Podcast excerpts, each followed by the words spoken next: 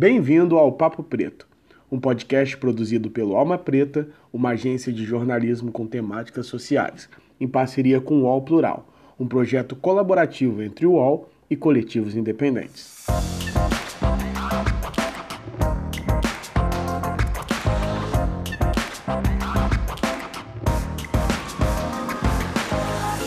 Salve, salve galera! Nós estamos começando agora mais um podcast Papo Preto e hoje nós vamos conversar sobre educação em tempos de pandemia. Meu nome é Iago Rodrigues e hoje eu estou com três convidados e eu vou deixar que eles se apresentem. Oi pessoal, Contigo, é, mais uma vez eu tô aqui, Gabi Delgado, sou, faço parte da equipe de marketing do Alma e é um prazer estar de novo participando aqui do programa como apresentadora. É... Helena, pode se apresentar? Olá, gente. Bom dia, boa tarde, boa noite. Meu nome é Helena Rosa. É... Eu tenho 28 anos, sou de Brasília, Distrito Federal. Na verdade, eu sou carioca, mas estou em Brasília. É... Faço, estudei pedagogia na Universidade de Brasília sou educadora, pedagoga, sou coordenadora do Fórum de Juventude Negra do Distrito Federal. Eu sou pesquisadora no Núcleo de Estudos Afro-Brasileiros da Universidade de Brasília, também do GEPERG na Universidade de Brasília. Sou coordenadora é, nas, é, de Brasília na Rede Nacional de Cyberativistas Negras. Nossa, sou coeditora da, da página a Pauta BR, que é uma página jornalística, né, que tem a intenção de disputar, é, disputar narrativas nas mídias alternativas, né? É um jornal criado por pessoas pretas para quem tiver interesse de ouvir. E é isso, assim, são muitas coisas, mas acho que essas são as, as principais. Legal. E aí, Fernando? Se apresenta aí pra galera, fala um pouco de você. Salve galera, tudo bem? Eu sou Fernando Henrique, eu sou formado em Sociologia e Ciência Política pela Universidade Estadual de Campinas, a Unicamp. Comecei minha graduação é, me dedicando mais a minha pós-graduação, aliás, me dedicando mais à ciência política. E, e a educação é o meu trabalho de vida, é, é o meu projeto de vida desde a adolescência, quando eu comecei a trabalhar lecionando um pouco mais sobre tecnologia, programação, aplicativo de edição de foto, e essas coisas. Posteriormente, logo no início da graduação, participei do programa de iniciação à docência do governo federal, chamado PIBID, e desde então venho me dedicando aí a, a, ao projeto de, de tentar, ao projeto político da educação, né? É assim que eu vejo a educação, como um projeto político de transformação da sociedade. Me inseri nisso como professor da rede estadual de ensino do estado de São Paulo, atuando na cidade de Campinas, fundamentalmente. Hoje eu resido em Atibaia, e em Atibaia eu trabalho fundamentalmente na rede privada de ensino. E aqui na minha cidade, onde eu estou passando a pandemia durante esses poucos meses, né, já são aí seis, sete meses, né, estamos trabalhando, é, possibilitando plantões de dúvidas e, enfim, uma complementação pedagógica para os alunos das escolas públicas daqui da região. Junto com a galera da Uniafro e também da escola samba, que eu mando um abraço aqui, um salve para toda a galera da Camisa Verde e Branco, estamos engatinhando na construção de um cursinho popular voltado fundamentalmente para a população negra. Curso agora também a área de serviço social, porque eu acho que é uma, uma, uma formação que vai ser importante na minha, é, no meu processo de formação intelectual e de atuação prática também. E é isso. Sou filho, sou amigo, professor, preto e cidadão brasileiro. Ótimo. Olha, eu queria dizer que é um prazer ter vocês três aqui, a Gabi vindo novamente, é apresentadora ativa aqui do Papo Preto. É prazer ter você também, Helena, é, o Fernando. E é com esse time hoje que nós vamos conversar sobre educação. E é sempre um desafio falar sobre educação, é, ainda mais no Brasil. Nós já enfrentávamos um colapso educacional, acredito que antes da, da pandemia já muito grande. As diferenças são escancaradas entre pobres e ricos, entre pretos e brancos, a gente sabe disso. E com a pandemia isso ficou mais evidente. E nós vamos perguntar, fazer algumas perguntas com você, para vocês com relação a isso. Eu gostaria de dizer para os nossos ouvintes que estamos, estamos todos enclausurados, né? A, a distância, as nossas gravações estão sendo à distância, por enquanto, daqui a pouco a gente vai ter um lugar físico para estar tá executando essas gravações. E eu vou pedir para que a Gabi ela faça essa primeira pergunta que nós preparamos. Vamos lá, Gabi? A gente trouxe um dado aqui de, da, da plataforma chamada Quero Bolsa, tá? É uma plataforma de estudos e vagas de ensino superior. E aí eles fizeram um levantamento que mais de 70% dos estudantes negros, eles não têm acesso a computador ou aparelho celular com internet para estudar à distância. Tá. Eu quero que a partir desses dados vocês falem, comentem com as palavras de vocês, como que, que vocês estão é, avaliando esses efeitos da pandemia para essa população negra que não está tendo acesso, né? Ontem, inclusive, eu estava lendo algumas coisas, me preparando para esse podcast e vi que a maior preocupação dos educadores é com a evasão pós-pandemia. E assim, se, se a evasão ela já é um problema em tempos normais, imagina agora, sem essas pessoas estar tendo acesso a, a essa tecnologia, né? Para continuar os estudos, para continuar estudando. Então, é, vou passar primeiro para Helena, se quiser comentar isso, assim, o seu ponto de vista. Bom, para começar, né? Eu sou pedagoga e eu trabalho com educação infantil. E uma das coisas que é preciso que fique bastante escurecido é que educação infantil, ela é descrita na lei, né, na lei que rege a educação no Brasil, como as creches para alunos de 0 até 4 anos e as pré-escolas para crianças de 5 e 6 anos. E uma das coisas que é preciso compreender é que instituição infantil não é escola. Escola é aquele lugar que, onde existem alunos, né? E existe um conteúdo a ser passado para essas crianças, né? Para esses pré-adolescentes, enfim. E a educação infantil, ela faz parte da educação básica, né? Ou seja, criança não é aluno, instituição de educação infantil não é escola. Esse é um dos principais desafios quando a gente vai pensar educação à distância, pandemia e educação infantil. Porque como que você vai dar, né, assistência pedagógica para uma criança pela internet, sendo que ela tem 4 anos ou 5 anos? ou seis anos, né? A criança pequena, é, sobretudo na educação infantil, ela aprende brincando.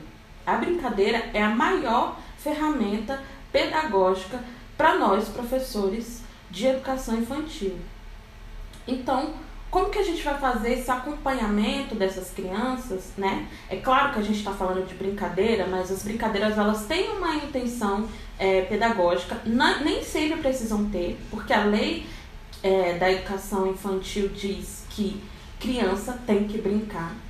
Então a gente não precisa ler, é, fazer com que as crianças pequenas, né, na educação infantil, saiam alfabetizadas ou lendo ou escrevendo, né? Mas é claro que as crianças têm interesse pelo mundo letrado e é claro que a gente mostra para essas crianças o mundo letrado, mas não com a intenção de ensinar, né? Mas a intenção de mostrar para essas crianças, apresentar para essas crianças várias pluriver, pluri, é, sabe?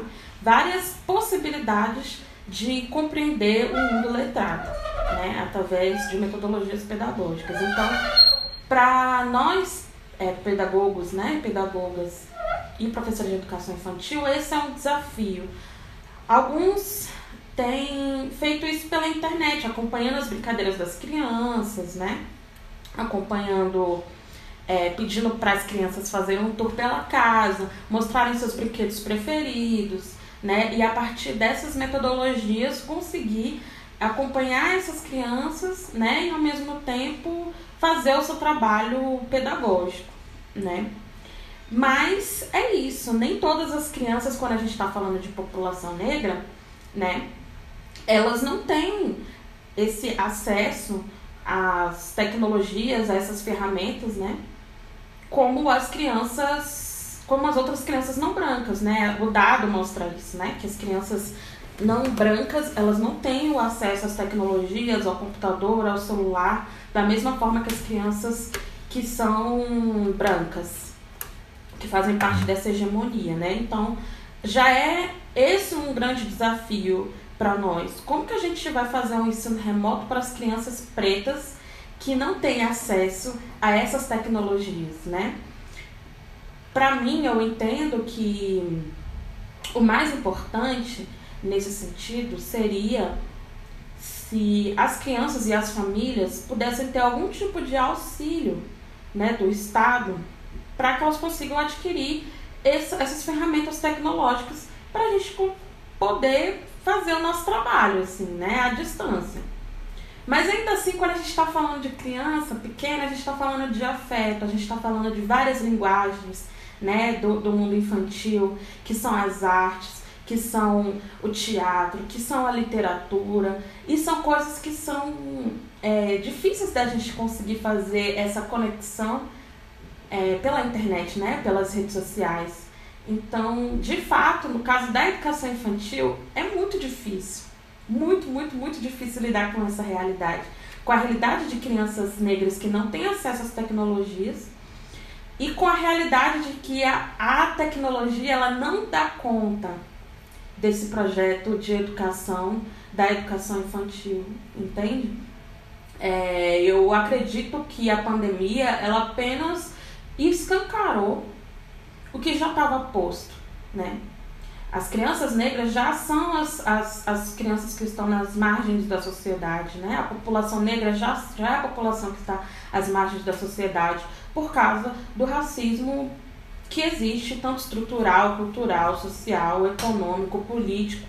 Né? Então, isso já fazia com que as crianças pretas, né?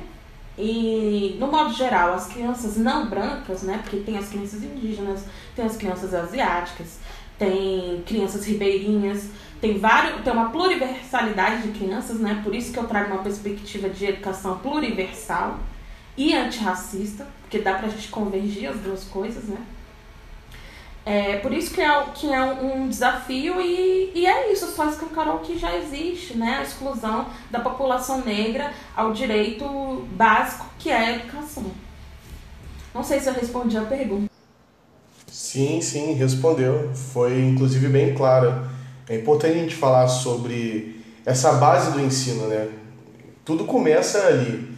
Então, agora, nesse tempo de pandemia, as crianças em casa quem pode ficar em casa, né, também, porque se a gente vai numa comunidade, por incrível que pareça, as crianças não estão em casa, as crianças estão na rua, só não estão estudando, mas elas continuam nas ruas, continuam ali, é, até porque não tem o que prenda elas em casa, às vezes a casa é um cômodo, então como a criança vai ficar ali?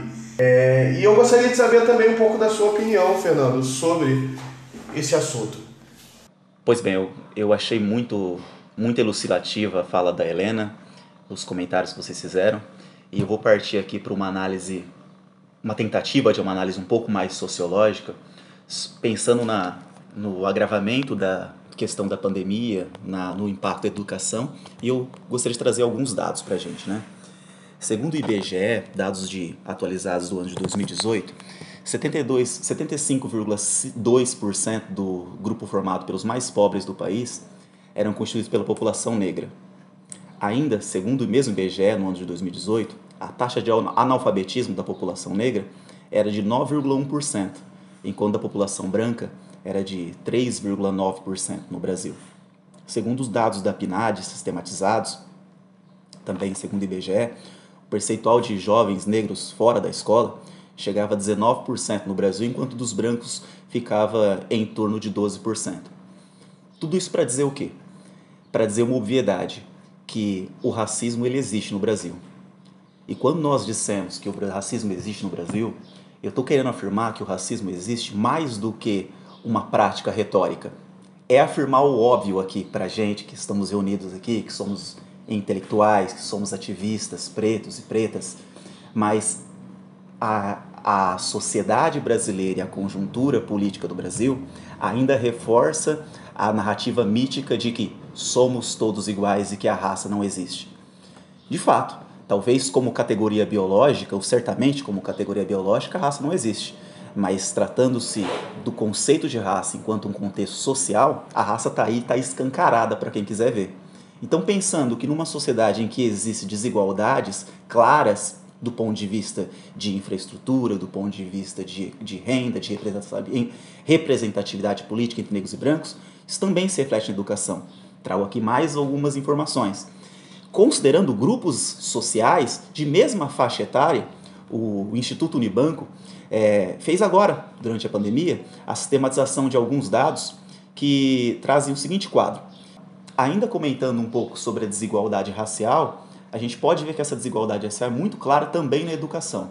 O Instituto Unibanco é, fez uma pesquisa sistematizando a, a, é, a desigualdade racial na educação e traz para a gente alguns dados importantes. Por exemplo, é, jovens brancos e negros que frequentam o ensino médio na idade correta.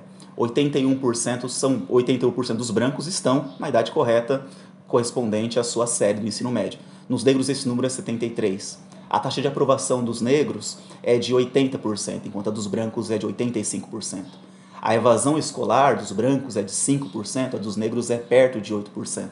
Também se a gente pegar é, dados de análise aqui qualitativa de desempenho, o SAEB, o sistema, no sistema de avaliação da educação básica, os brancos têm em matemática e português uma média de 270 pontos, os negros têm 256 pontos. No Exame Nacional do Ensino Médio, o Enem, os negros apresentam como média é, de avaliação 545 pontos. Perdão, os brancos apresentam como média 545 pontos e os negros 511 pontos. Então gostei muito quando a pergunta foi feita, porque ela abre margem para a gente constatar uma realidade que é a realidade do racismo, e a realidade do racismo que se reflete também na esfera educacional, para além de uma retórica.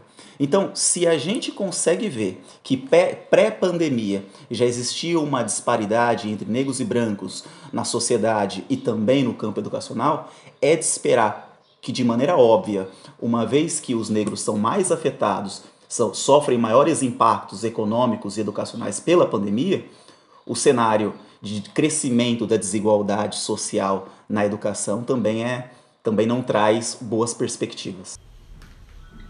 Eu queria acrescentar que a gente precisa também levar em consideração alguns casos que inclusive foram para a mídia, né, que ganharam bastante atenção, infelizmente a partir de uma desgraça, né, que foi o caso, por exemplo, de Miguel. Miguel era uma criança de 5 anos, né? E a mãe de Miguel é uma mulher preta, doméstica, né? Que fazia trabalho doméstico, empregada doméstica.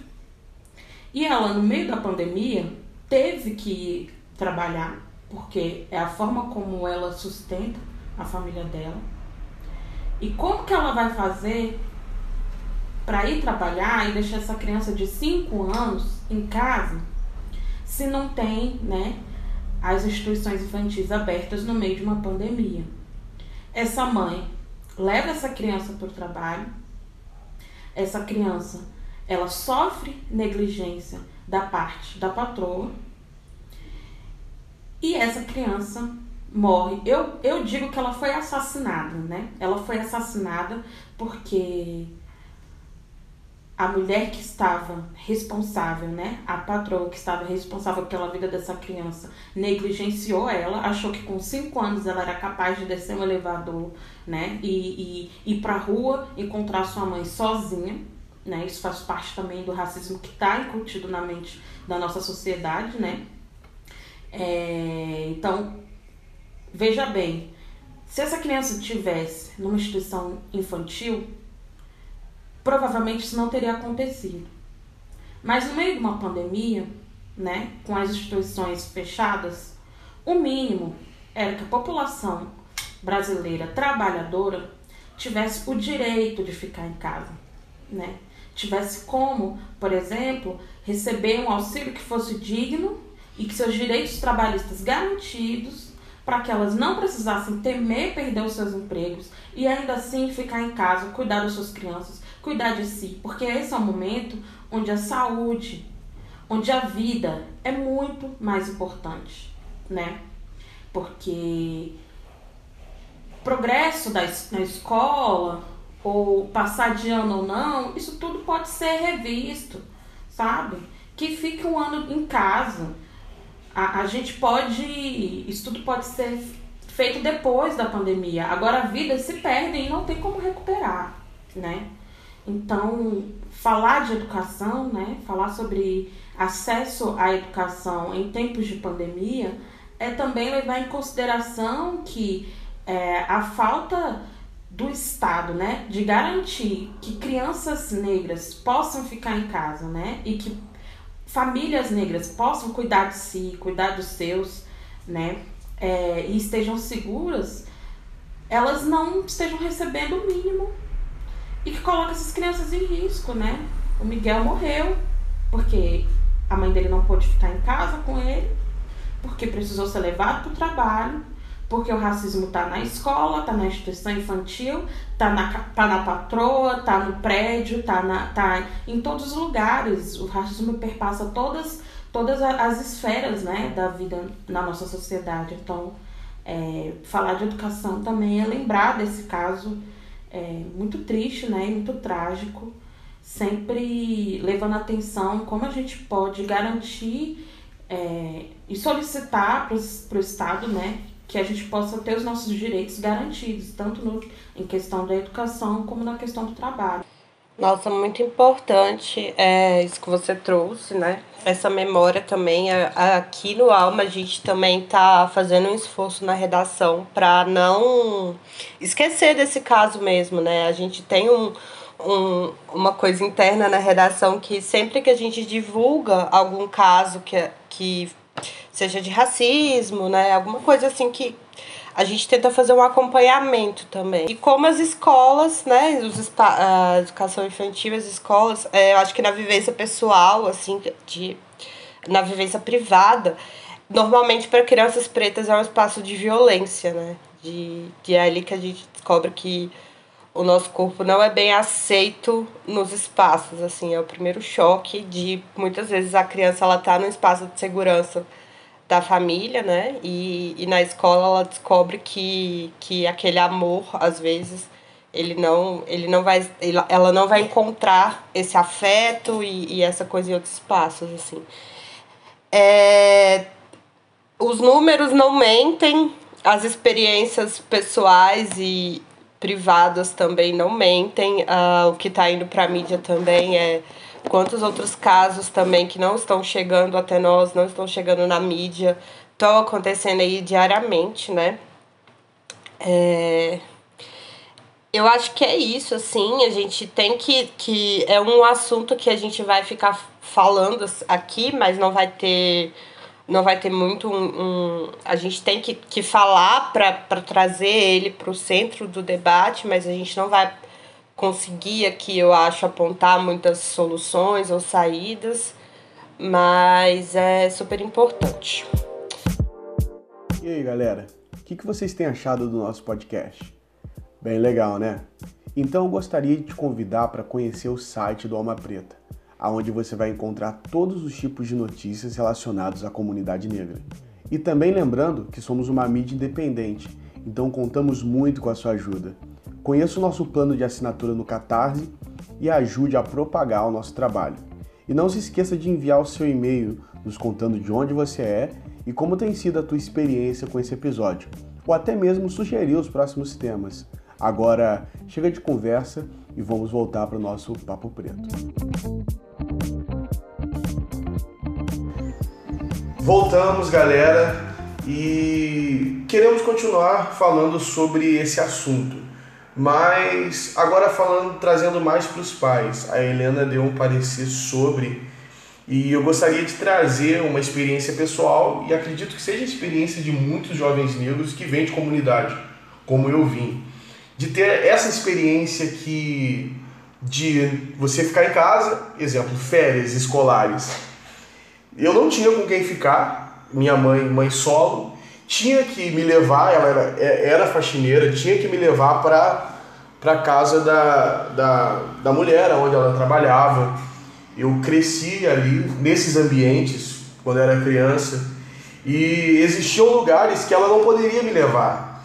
Então eu ficava na rua. É o que a gente vê muito em comunidades, nas áreas mais críticas. Os pais têm que sair para trabalhar, as crianças têm que ficar em casa, ou têm que ficar com um parente, ou têm que ficar com alguém conhecido, e ali são muitas crianças, então crescem na rua. Eu cresci na rua. É, não foi, eu cresci na rua, tive instrução depois de, de um tempo, mas não é o que todas as crianças têm. É, por isso a gente vê um número gigante de crianças que se envolvem no tráfico, se envolvem no crime, se envolvem em M situações. E agora na pandemia, é, a Helena trouxe isso pra gente. O que os pais vão fazer? Se não podem ficar em casa para ajudar o filho a estudar, porque precisa de um computador, precisa de um pai ali, a criança não sabe, ou no caso de um, de um jovem, de um adolescente, que a gente sabe que nem todos os adolescentes têm essa cabeça para sentar na frente do computador e ficar ali estudando, sem ter um pai que fale com ele, olha, senta aqui, vamos estudar, senta aqui, vamos fazer isso. É, essa, a gente entra num colapso geral. Eu tenho muitos contatos de adolescentes é, da minha família, filhos de amigos que não estão estudando. Não estão estudando porque os pais têm que trabalhar e o adolescente não vai estudar ou a criança não vai estudar. Então, Fernando, é, eu queria encaminhar para você, eu gostaria que, ou de ouvir um pouco o que você tem a falar sobre isso. É, o que os pais podem fazer, já que não, tem, não se tem muitas opções, né? ou trabalha para colocar comida na mesa, ou fica em casa para cuidar das crianças e o auxílio não dá para comprar nada. Eu queria ouvir de vocês um pouco sobre isso. É, Iago, a, a sua fala, a sua vivência, me parece que, que é espelho da vivência de muitos jovens pretos e pretas no Brasil, né?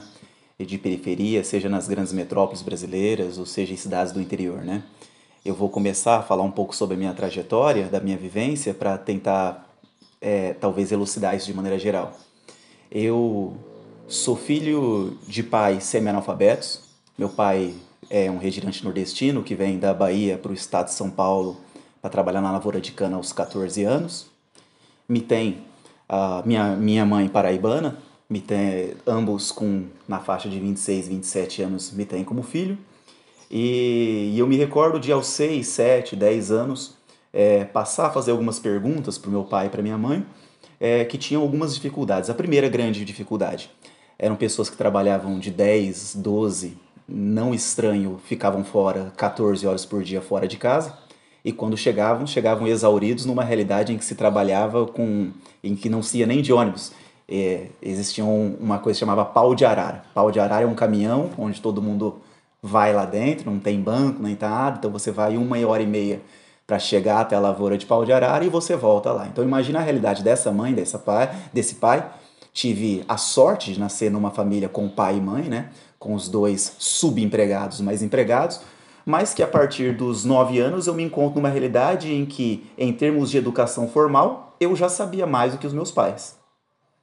É, como ajudar?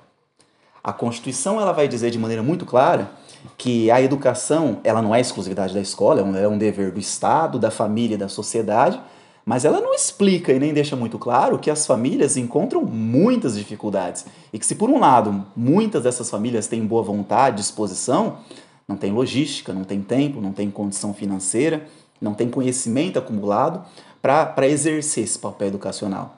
Então, para quem estiver escutando isso, o que eu posso é, recomendar é faça o seu melhor nas condições que você tiver para fazer, até que um dia você possa ter condições ainda melhores de fazer algo. Porque meu pai nunca, nunca me explicou é, uma conta de multiplicação, nunca me explicou como se fazia uma divisão com números na chave. Mas eu me lembro que ele fazia um esforço gigantesco para uma vez por bimestre, nem sempre na reunião de pais, porque ele não conseguia, mas fora da reunião de pais, eu me lembro de ver ele lá, um belo dia, terça-feira na escola, ele surge lá e pergunta: Como tá meu filho? Como tá meu filho? E aí, ao perguntar como ele tá, meu filho, e a professora falando, Fernando tira boas notas e tá, e ele tá, tá, tá, tá, tá tudo bem. Mas é, ele se comporta bem, ele é educado com a senhora, ele respeita os colegas. Portanto, a família, ela participa do processo educacional. Na primeira infância, eu deixo isso mais para Helena comentar, que com certeza vai ter uma, um repertório de atuação muito maior do que o meu. Mas a educação, ela não é só conhecimento, a educação, ela também é afeto. E esse reconhecimento do afeto, ainda que, venha, ainda que esse afeto venha acompanhado do cansaço, é, imprime na nossa mente um reconhecimento e admiração em relação aos nossos pais que, que me fez, em grande parte, lutar, me educar, me formar enquanto professor, em parte por relação por, por, por, por vaidade, em outra parte por reconhecimento pessoal, é, por manutenção da minha vida, mas em grande parte também para dizer, olha, essa é para vocês. Essa é para vocês que lutaram, é para vocês que me possibilitaram estar aqui, porque se não fosse vocês eu não teria conseguido. E não porque, insisto novamente, muitas vezes você que pode estar me escutando aqui, é, é, você não tenha paciência e conhecimento e nem técnica suficiente para acompanhar o seu filho, sentar, olha, é assim que faz a conta, é desse jeito, desse jeito. Mas incentiva. É, poxa, muito bem isso. Poxa, você não. Incentive não apenas. E, e, o incentivo que eu digo aqui não é unicamente cobrar uma realização quanti, é, quantitativa do ensino realizar. Você tem que tirar outro, você tem que tirar nove, você tem que tirar dez. Mas apoiar. Poxa, você descobriu isso? Poxa, como é que se faz isso? Pergunte, é, participe. Uma participação que vem em grande parte pela aprendizagem. Minha mãe acompanha as minhas aulas aqui onde eu estou e eu estava falando na semana passada para uma turma de ensino fundamental minha sobre o Luiz Gama. E comentando sobre a trajetória do Luiz Gama, né? Um rábula, é um, o, o patrônomo da abolição brasileira. E minha mãe falou: Nossa, você chamou o Luiz Gama de Orfeu, né? Orfeu de Carapina, né? O Orfeu de, de, de, cabelo crespo. Ela falou assim: Eu já tinha ouvido falar disso, filho, porque quando eu estava na terceira série, minha mãe fez só até o quarto ano, é, a professora comentou disso, mas eu não sabia disso, disso, disso. E ela começou a falar. Portanto, a educação é troca. E se a escola é um espaço de educação, um espaço que muitas vezes muitos pais podem não ter acessado, eles podem contribuir para a educação para além do espaço escolar. Essa é a minha realidade. Eu acho que, que, que é o nosso modo de resistir. Nós viemos, é, como pretos e pretas, nós viemos é, de. E, e, pretos e pretas da geração Z aqui, na maioria, pelo que eu posso ver, vocês não conseguem ver, mas todo mundo aqui é jovem, bonito, pura melanina, é, que são a primeira geração é, de nível superior da família. Não é raro que todos eu sou o primeiro ou eu sou o segundo porque eu tenho um irmão mais velho, mas enquanto geração nós somos os primeiros. Então, é, não se sinta culpado, pai. Não sinta o pai. Se sinta corresponsável de fazer o que lhe for possível.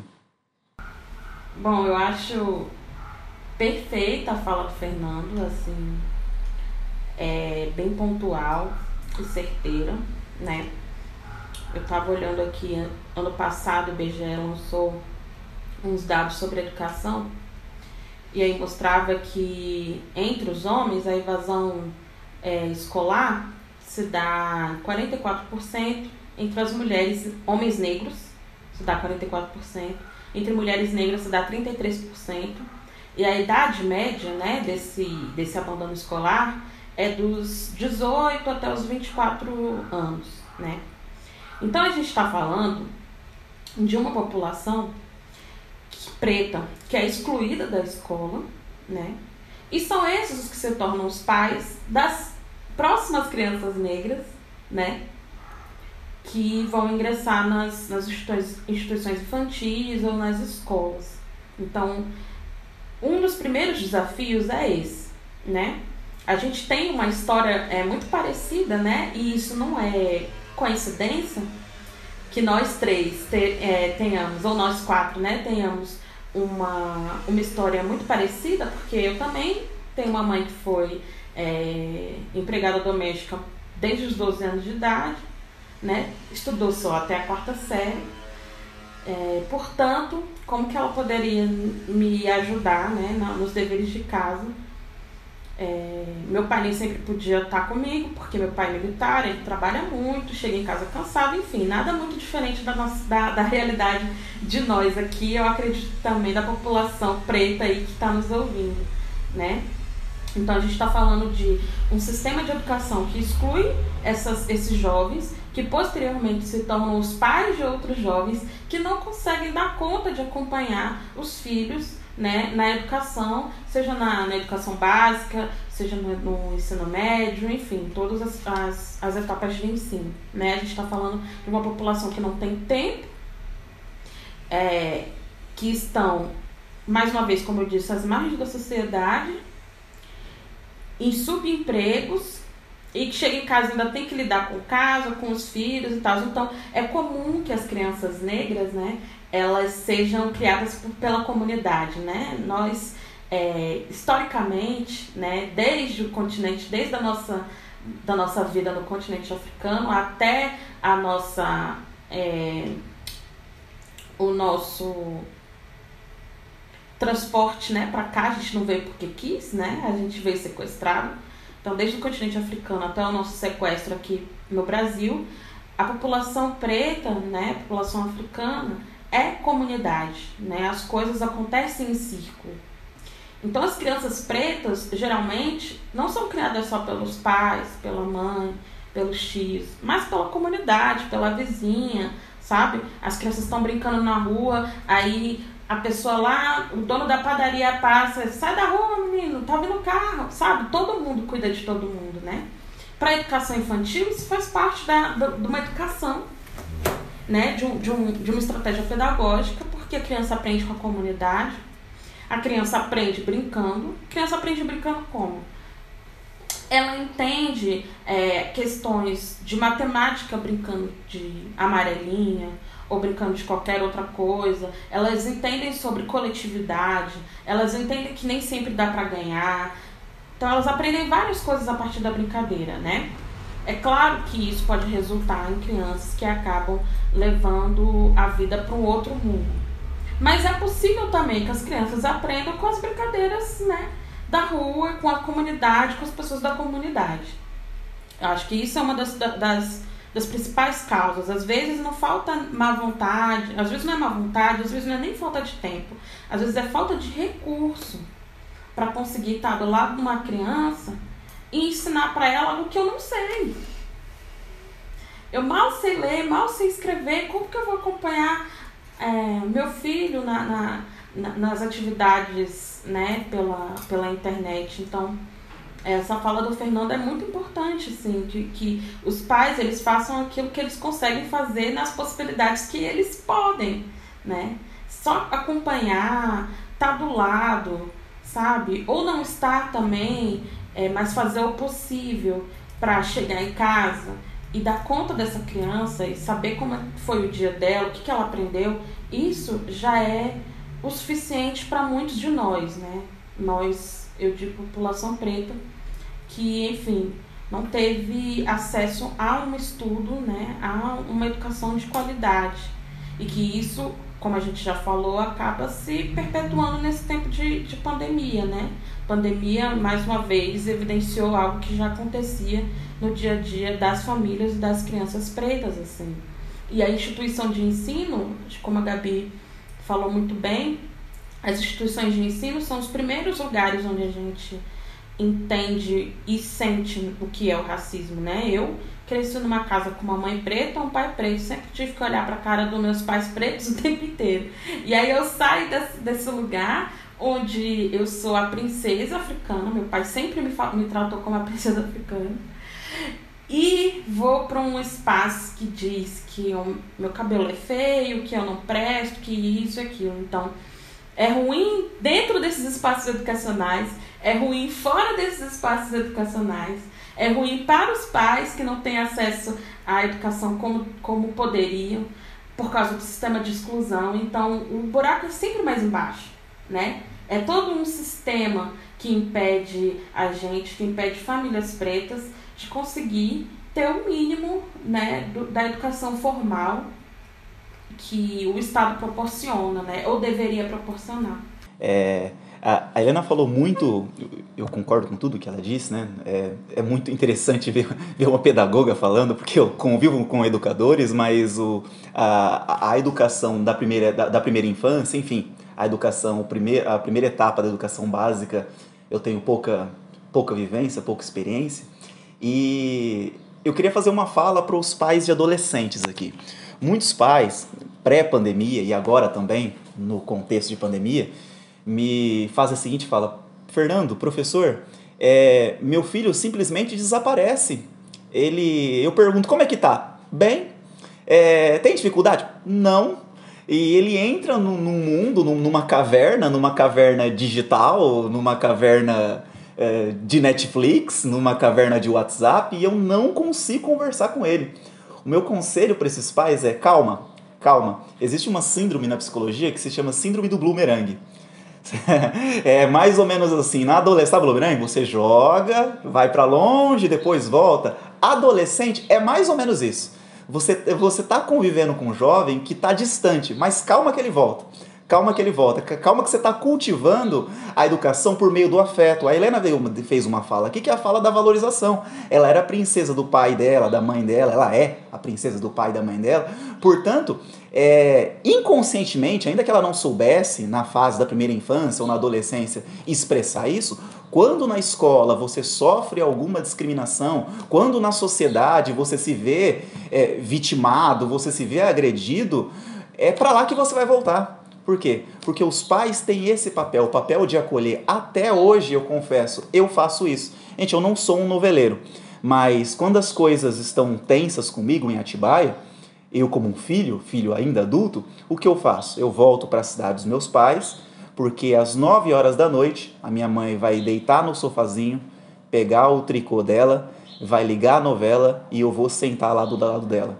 Para quê?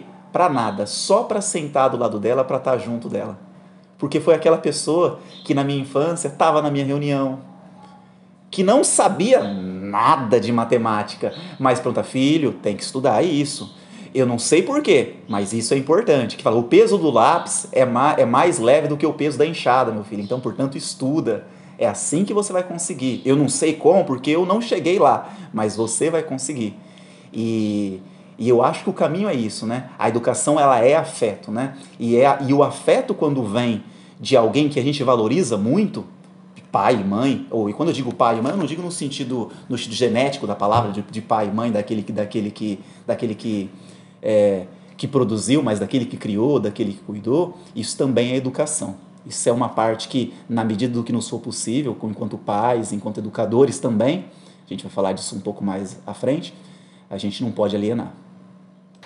É, então, eu queria só agora, assim, né? A gente vai tentar terminar num, numa, num clima mais otimista, né? É, eu acho que deve ser muito fantástico para vocês como educadores e para os alunos que, né, que são racializados de vocês pretos é, ter essa referência de mestre, né? Porque a gente está aí falando um pouquinho de autoestima dentro do espaço escolar e tal. Então eu queria que vocês comentassem essa, essa um pouco dessa experiência, assim, de ser esse espelho, de estar nessa posição de, de educador, de ensinar, que vocês percebem, assim, para as crianças e para pro, os adolescentes, né? No seu caso, Fernando, os, os negros, assim, é como é que é isso? Tipo, se você se, se, se vê mesmo como exemplo, se, se isso ajuda, né? Dá até aquela, aquela aquele incentivo para que, que vocês façam o, o, trabalho de vocês assim de, de uma forma. Eu sei que a Helena tem uma, uma visão bem racializada dentro do trabalho dela, assim, então eu queria que comentasse um pouquinho em relação a isso. Perfeito, assim, é, uma das coisas que eu queria deixar bastante escurecida também é que o conhecimento, né, e sabedoria, ela não é necessariamente apenas aquilo que a gente adquire nas instituições de ensino, né? É, por exemplo, a minha mãe, como eu comentei, minha mãe só estudou até a quinta série, mas ninguém administra essa casa melhor do que ela. Ou nas compras, sabe fazer exatamente as contas, sabe do que vai levar, do que não vai levar. Então, assim, é, para os pais, né, não, é, o fato de não ter conseguido acesso a uma educação formal, isso não significa que eles não podem estar junto das, das crianças ou dos seus filhos, dos adolescentes, e apoiá-los com a sabedoria e com o conhecimento da experiência que eles têm de vida, né? E aí, experiência, eu falo muito é, é, na base do La Roça, né? Que ele diz que a experiência é aquilo que nos passa, aquilo que nos que cria sentido e aquilo que transforma, né? Que, que faz mudança. Então, quando eu falo de experiência, eu faço, falo nesse lugar da experiência, né?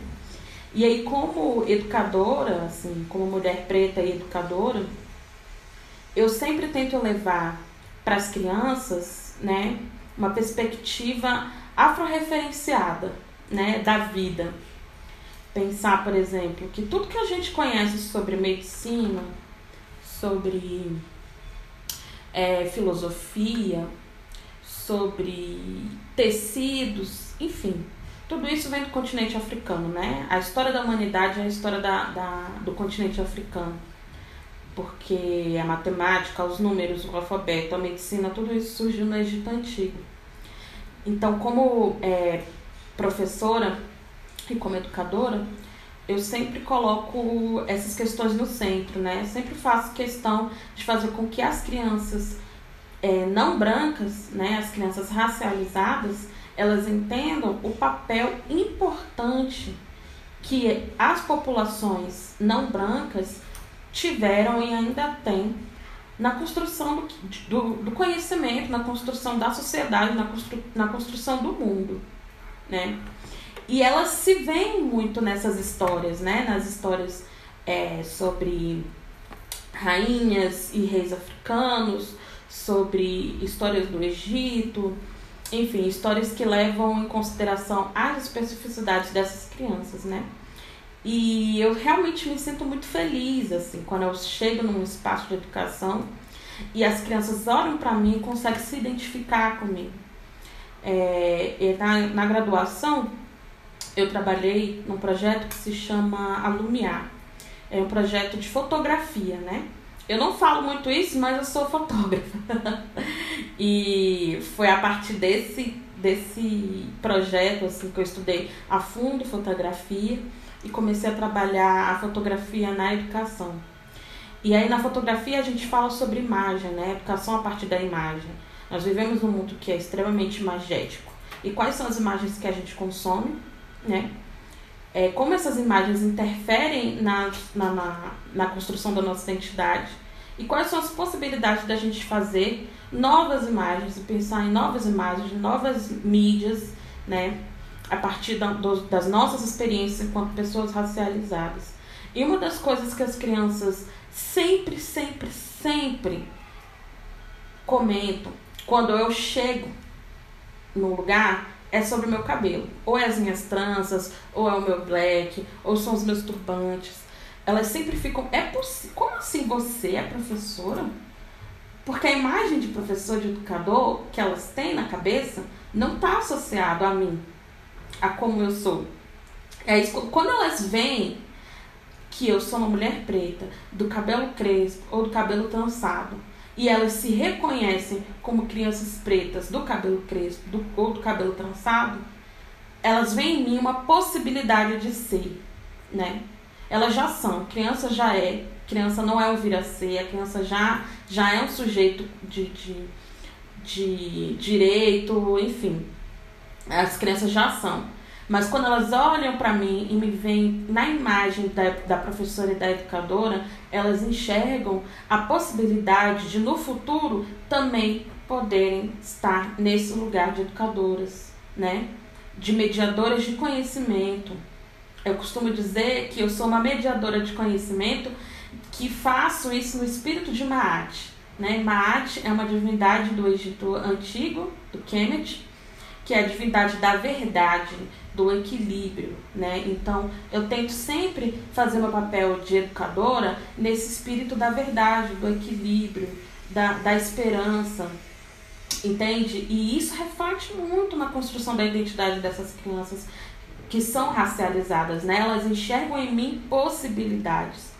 não só através da minha estética, né, da minha presença, mas também através dessa perspectiva afro-referenciada e pluriversal que eu levo para as escolas, né, dos conhecimentos indígenas, dos conhecimentos é, da população negra brasileira, da população africana, das, das populações ocidentais, das populações asiáticas, né, dos ribeirinhos, enfim.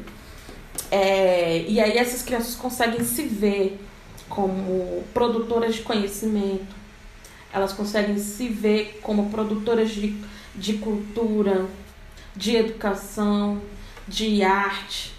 Sabe, quando a gente leva a arte preta para a escola, quando a gente leva a arte preta para as instituições infantis e as crianças se veem naquilo, elas conseguem enxergar possibilidades. E essa é uma das coisas mais importantes, né? que as crianças entendam que não está dado para elas, as coisas não estão dadas, o fracasso não é dado, sabe? Que é, é possível é, sobreviver a esse sistema e é possível fazer diferente. Então, acho que esse, é, para mim, é uma alegria ser uma, uma educadora, sabe? Ser professora. Estar tá nesse lugar de mediar conhecimento, de trazer informação, sabe? De ajudar na construção dessas crianças, né? Tanto das, das, das crianças racializadas como as não racializadas também, né? As crianças brancas, a partir dessa perspectiva de educação, elas começam a entender que o mundo não gira no, no umbigo delas, né? Elas começam a entender o que, que são privilégios a partir das brincadeiras, sabe? Elas conseguem entender o que são privilégios. Quando você tira das crianças brancas os privilégios que elas têm numa brincadeira de qualquer coisa, enfim, sei lá, de pega-pega, e você coloca esse privilégio nas crianças negras ou racializadas, elas começam a entender o que, que é você não poder ter ou não poder estar nesse lugar por causa dos privilégios que você tem. Sabe? ou quando elas entendem e conseguem observar o mundo numa perspectiva que não é branca, elas começam a entender que existem várias realidades e não só a delas, né? Não só aquilo que que que está pautado na existência dessas crianças brancas. Então, esse ensino pluriversal ele é vantajoso para todo mundo, né? As crianças brancas elas conseguem ter ser empáticas, elas conseguem compreender o mundo para além da visão é, ocidental né, e, e, e branca das coisas. Então, esse lugar de educadora, de mediadora de conhecimento, é muito especial para mim. Assim, eu escolhi a pedagogia pensando que o início da nossa emancipação, né, da nossa luta pela liberdade, se dá pela educação ela se dá pela educação como base para a gente conhecer quem nós somos, de onde viemos e para onde nós vamos. Né? No, no, sempre no sentido sankofa. Para você olhar para frente, você precisa olhar para trás, né? olhar a nossa ancestralidade, olhar o que os nossos ancestrais fizeram, né? perceber como se dava a educação é, a partir das matrizes africanas, né? porque o Ocidente ele encara as crianças, né? E aí, Ocidente, eu estou falando sobre Europa, sobre América, eu estou falando sobre esse mundo ocidentalizado, né? Onde a gente tem que se nortear, né?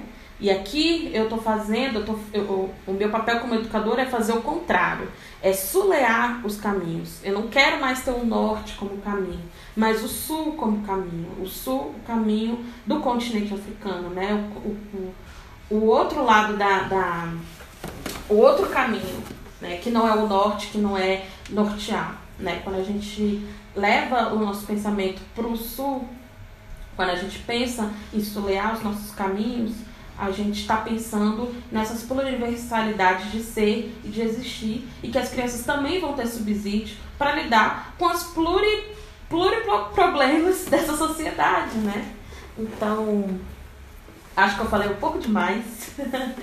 Mas acho que para começar é isso. Bom, a fala da Helena foi uma fala bem completa e, e vou tentar não, não reforçar os pontos, mas tentar, tentar de alguma maneira é, elencar outros pontos, o que é difícil, porque a fala dela foi muito completa, é, trabalhou com pontos assim que são de, da minha mais absoluta concordância e, e também passam pela minha experiência docente, de docente, mas eu vou eu vou começar, eu vou voltar um pouquinho para falar sobre o papel de ser um professor negro é, no Brasil, eu vou retornar um pouquinho às eleições de 2018. Nas eleições de 2018, eu dei uma olhada no plano no plano de cada candidato. Está disponível para todo mundo, para todos os candidatos. E eu pude observar, eu pude observar que em pelo menos quatro desses não existe uma vez a menção à questão racial em educação. Se você dá um Ctrl F ou um Ctrl L lá, depender do, do software que você está utilizando, e procura é, raça, raça e raça conjurado ao termo educação, isso não aparece.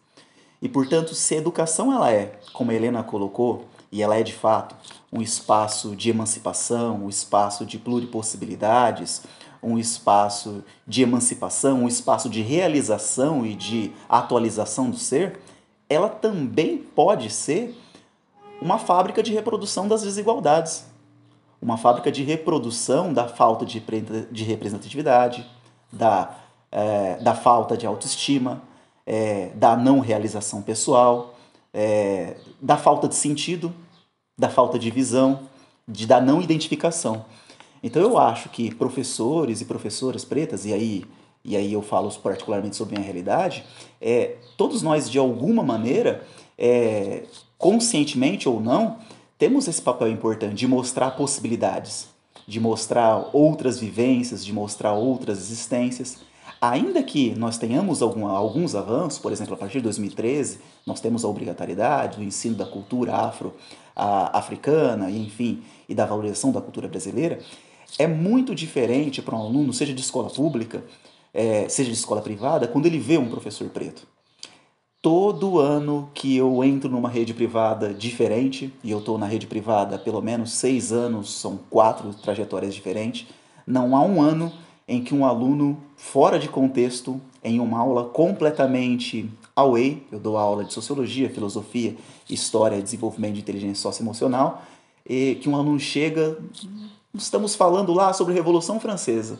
Ao final da aula, o aluno chega, professor, obrigado pela aula. Professor, você sabia que você é o primeiro professor preto que eu, que eu tive? Portanto, tem um sentido para ele isso. Tem um sentido é, de ver a diferença, de pensar em realidades que muitas vezes ele não conseguiria pensar sozinho. Se as, se as escolas, sejam elas públicas ou privadas, se abrirem a, a questão racial, que muitas vezes nós tentamos nós tentamos é, levar para as unidades de ensino, eu tento pelo menos nas unidades, nas, nas unidades de ensino onde eu trabalho, se abrir para essas possibilidades, a gente pode ter uma educação menos racista, né? uma educação de fato que tenha possibilidades de emancipação. Legal. Olha, eu amei a fala de vocês, de verdade. Eu sou fã dos professores. Se puder, tivesse uma camisa com o símbolo do professor como super-homem ou super-mulher, eu ia andar na rua. Porque vocês de fato são o herói da sociedade, não tem outros. Eu sempre questiono o seguinte: eu acho que os professores, na escala profissional, se, deveriam ser os mais bem pagos porque é, são eles que formam, estão ali encaminhando os alunos. Olha, é um privilégio real ter vocês aqui nesse papo junto com a gente. Nós do Almas nos sentimos privilegiados por ouvir, por compartilhar todos esses pensamentos com vocês. Olha, e hoje a gente está gravando, é o dia do professor. Eu queria dar parabéns para os dois. A gente está gravando no dia 15 de outubro. então, parabéns por, por, por vocês, pelo trabalho maravilhoso, pelo pensamento aberto, por estar tá encaminhando aí é, os futuros Fernandos e Helenas, porque daqui a pouco a gente fica velho e eles vão estar tá aqui no nosso lugar. é, a gente está chegando ao fim do programa. Eu gostaria de agradecer a todos que ouviram até aqui. Eu vou pedir que a Helena, o Fernando e a Gabi se despeçam, mas como eu digo em todo o programa, essa conversa não tem que acabar aqui.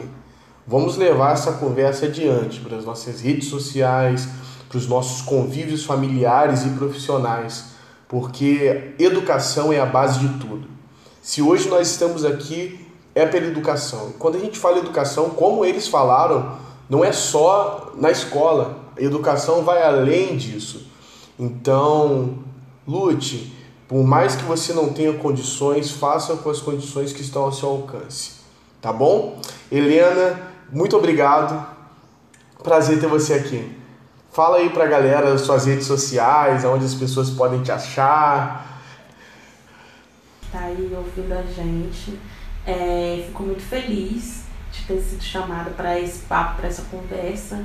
Falar de educação para mim é sempre um prazer. Eu escolhi isso, né? Escolhi essa área sabendo que é uma das possibilidades de transformação e mudança da nossa sociedade, né? Então, por isso, agradeço muito o convite. Foi muito especial estar aqui com vocês. Me sigam nas redes sociais. Eu sou no Instagram, arroba Helena, Nisa, N-I-S-A, que é um dos meus sobrenomes. E é isso, gente. Rotep, paz para todo mundo. Estou sempre disponível que vocês precisarem. Sou teu fã. E você, Fernando? Onde a galera pode te achar? Fala um pouquinho aí.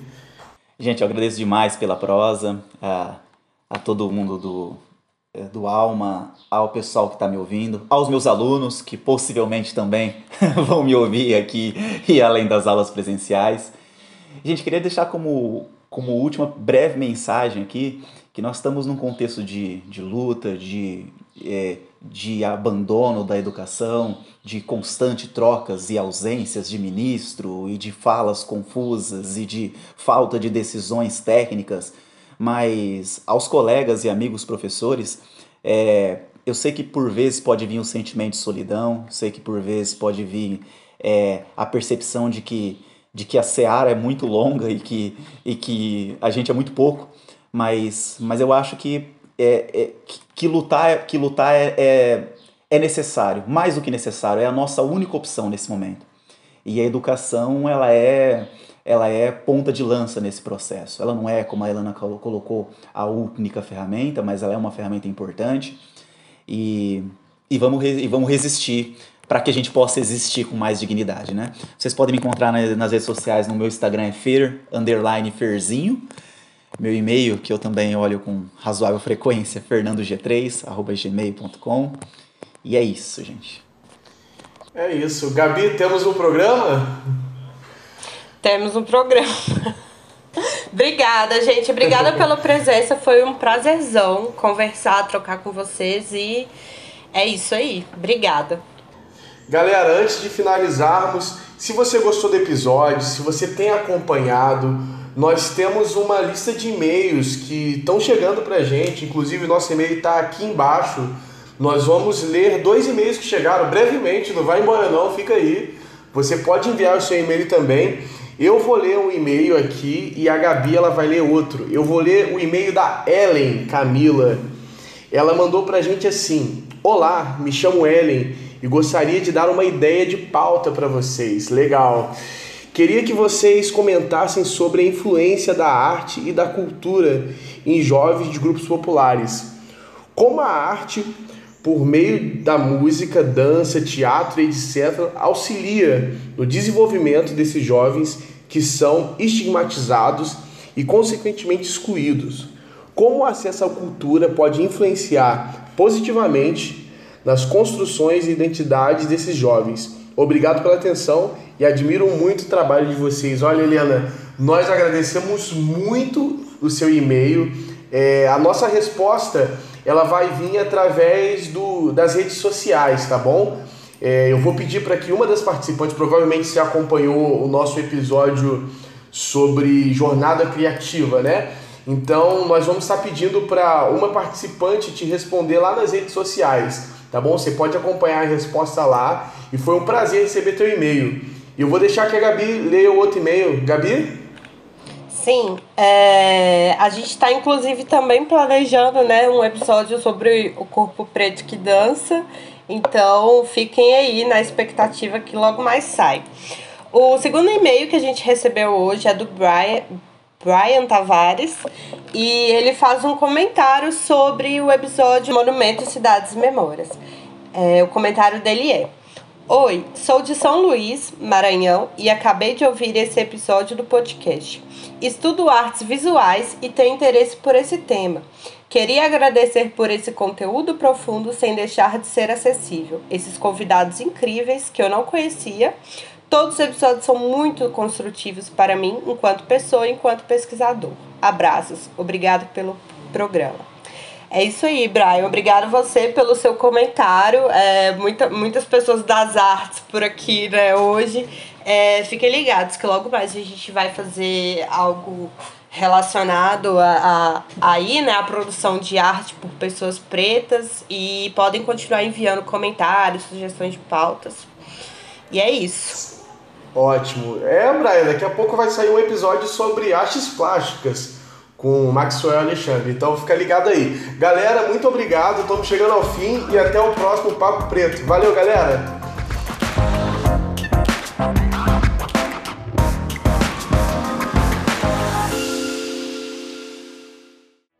Você ouviu o Papo Preto, um podcast produzido pelo Alma Preta em parceria com o UOL Plural, um projeto colaborativo entre o UOL e coletivos independentes.